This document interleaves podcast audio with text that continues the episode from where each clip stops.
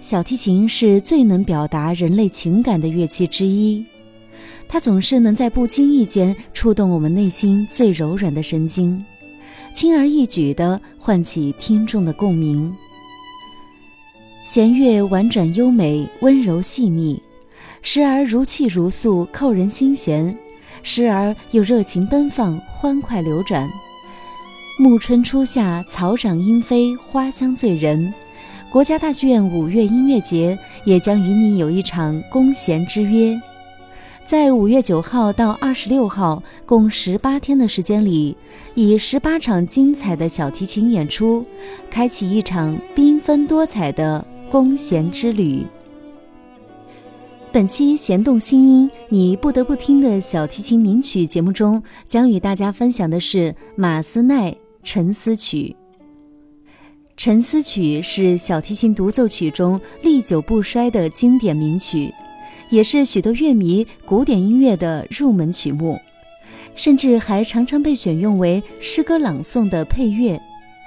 这首抒情性小提琴曲是出自于法国作曲家马斯奈为歌剧《泰伊斯》所作的幕间曲。该剧讲述了年轻的修道士阿塔纳埃尔为拯救名姬泰伊斯而堕落沉沦的故事，表现了精神与肉体永无止息的纠葛。而《沉思曲》作为一首小提琴冥想曲，正是以其宁静悠远的意境和扣人心弦的旋律，为听者带来灵性的觉醒与净化。